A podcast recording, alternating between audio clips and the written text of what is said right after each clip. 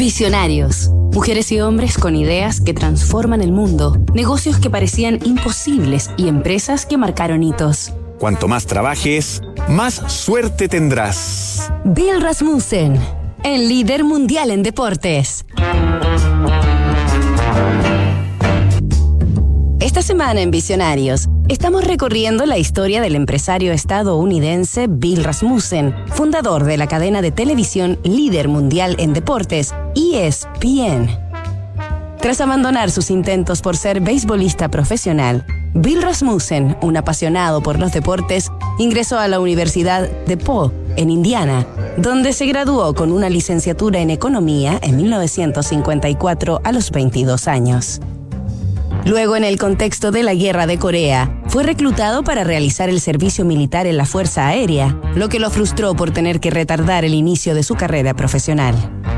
Así que apenas cumplida dicha obligación, comenzó a trabajar en ventas y marketing para la división de lámparas de Westinghouse, mientras realizaba un MBA en la Universidad de Rutgers.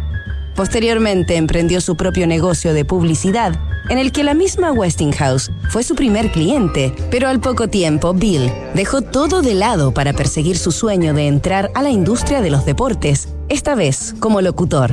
En 1962 fue contratado por una radio en Massachusetts, en la que creó una red de transmisiones para los partidos de los equipos de básquetbol y fútbol de la universidad de aquella ciudad.